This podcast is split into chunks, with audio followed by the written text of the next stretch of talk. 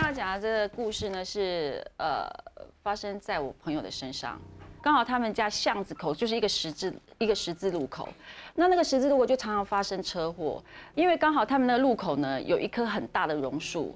那据他们说呢，那榕树是已经是神树了，就是已经弄好几十年了，就是基本上是不方便把它砍掉的。可是因为它就太茂密了，常常会挡到红绿灯，所以常常有人因为这样就误闯，然后就造成车祸。结果呢，有一天他早上要送小孩去上课的时候，就刚好就看到，哎，怎么很多人围在那边？后来才知道说，呃，那天早上又发又发生车祸，就是一个小男孩去上课，结果要过马路的时候就被一辆车撞到了。那而且那那那个那个车呢撞了小孩之后还跑掉了。那救护车来的时候，这个小孩子已经没有呼吸心跳，就是已经走了。这样，这这日子就是这样过了过了过了之后，有一天。她发现她老公有外遇，那两个就争吵啊，吵到后来就是还是决定离婚。结果那天她打完官司，确定小孩判给她老公，她整个就是快崩溃了。那她在回家的路上，她就看到有一个小男孩要过马路，就是到他们家那巷口的时候，她就看到一个小孩要过马路。她正想说，她看到小孩又想到她自己的小孩的时候，突然她就看到前面一辆货车过来。他心想：完了，那过来一定会撞到小孩子。他就很大声叫说：“弟弟，快走开，快走开！”可是那弟弟没有反应，然后他就看到车已经快接近他的时候，他来不及反应，因为他冲过去已经绝对救不了那个小孩，他自己就尖叫啊，他就尖叫，然后还听到那个那个车子的刹车声，滴这样子。可是后来他听完，这过程当中都没有人，应该照理说，如果撞到会听到碰撞声，或是现场一定会有人尖叫，会有嘈杂声，可能很多人会跑出来看。可是都没有，他突然就是瞬间就是安静了几秒，然后慢慢把眼睛张开看之后，嗯，没有车子哎，也没有看到那个小男孩哎，突然后面有人拉他拉他衣服，然后转头一看，哎，是刚刚过马路那个小男孩，他就是开始觉得不太对啊，我要冲过去救那个小孩都来不及了，可能怎么可能现在这个小男孩在我后面拉我的衣服？他觉得很奇怪，他就问他说：“哎，弟弟，你叫什么名字？你住哪里？要不要送你回去？”可是这个弟弟都不讲话的。弟弟，那这样子好不好？阿姨先带你回家，要不然现在已经已经天黑了，你这样在外面很危险。你先跟阿姨回家好不好？明天阿姨再打呃带你去警察局，然后请警察叔叔带你回家好不好？然后这这弟弟就这样点点头，所以他就把这弟弟带回去了。他还给小给这个小男孩盖他自己小孩的被子，就睡在他旁边。当他在醒来的时候，他是要起来上厕所。他起来的时候一开灯，嗯，里面小男孩没有在床上。然后想说，嗯，去哪里了？他就这边叫弟弟弟弟，在房间找找不到，然后床底下想会不会睡滚下去了，在床下看也找不到。他就一开房门，哎，弟弟站在门口。他说：“弟弟，你去哪里？”然后弟弟还是一样都不讲话。他就想说：“嗯，怎么会这样子？”他正要再要跟他问他说：“你怎么？”这时候他房那个他床头的电话响了，他去接电话，一看，嗯，是他那个前夫打来的。他就一直在接，然后只听到对方讲说：“救我，救我！”就已经那种气若游丝，就是已经没有什么气了，就说：“救我，救我，赶快救我！”然后他正要问他说你在干嘛，电话就断掉了。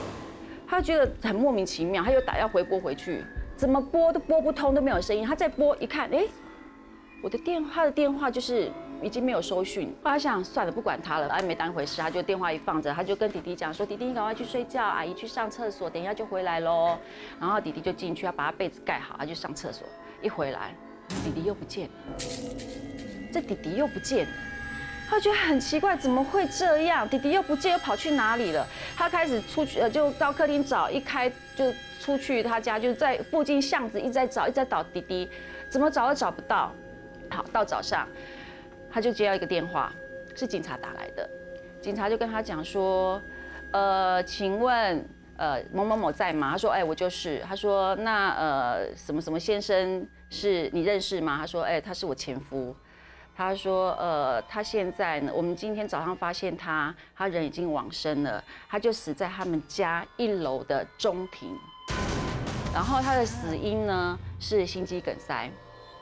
最夸张的是啊，他竟然他的胸口的地方有被不晓得什么东西有啃咬过，有是有外伤有伤口的，而且呢，呃，这位林先生呢，他之前就在一个礼拜前，他有在你们家巷口肇事逃逸，他撞死一个小男孩，所以他正在被我们通缉当中。警察就叫他说，呃，要请他去警察局帮忙协助调查一下。结果他一到警察局的时候，然后警察就给他看一些资料，一看发现，天啊，他昨天救回去的那小男孩，竟然就是被她老公撞死的那个男孩子。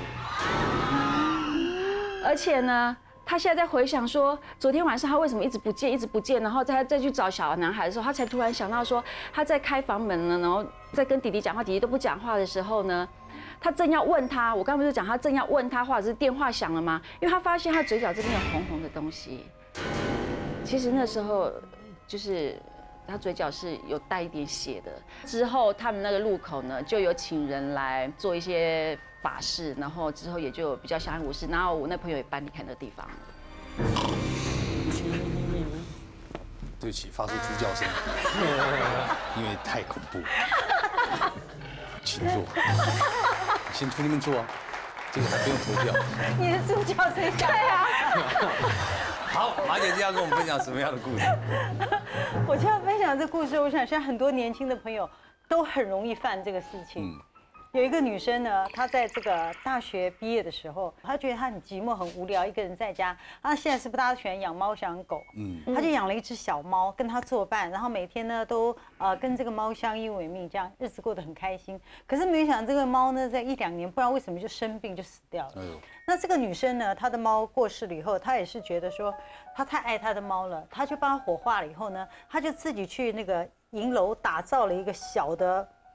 像小瓮这样子，一个小的盒子啦。嗯，这个拿的地方，他还把它做成一只猫的形状。哎呦，有心哦。他就很有心，去买了这个，然后就把他的猫的骨灰，用一个金纸把它包起来，放在这里面，然后盖起来，还写了信给他。好，就把它放在里面。他就每天就放在他自己的化妆台上，每天下班回家，他也会跟这个猫猫讲话，说下班了怎样怎样，都还是当他还在的样子。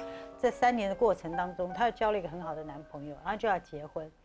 那结婚的前一天晚上，她也是跟她的猫猫说：“明天我就要结婚了，哈。那但是你放心，我也不会把你一个人摆在这，我会带你过去的。带去夫家一样，她是放在那个梳妆台上，就是她自己每天可以看到，因为那也是一个很漂亮的一个装饰的盒子嘛。第二天，她婆那我不知道他们那边的仪式到底是怎么回事。这个婆婆说，第二天就带了一个小男生。要拿了一盆水来给新娘子洗脸，就请请新娘子出厅堂，要开始下厨房的意思。婆婆进房间的时候，就突然看见化妆台上有一个很漂亮的金色的猫咪的一个盒子在那，她就很好奇那个是什么。好，怎么有这么漂亮的一个盒子，就非常的吸引她。第三天是不是开始这个媳妇就要进厨房去做事情了？婆婆呢就趁这个媳妇在厨房忙的时间。她就溜到了她的房间，就很好奇的去打开这个金色的盒子，看里面到底是什么。一看里面有一个金色的锡箔纸包着，然后她就把它打开来看，一看就是灰嘛。嗯，那她第一个念头想说，这一定是类似骨灰这些东西，他就觉得这应该是不好的，他赶快把它包起来。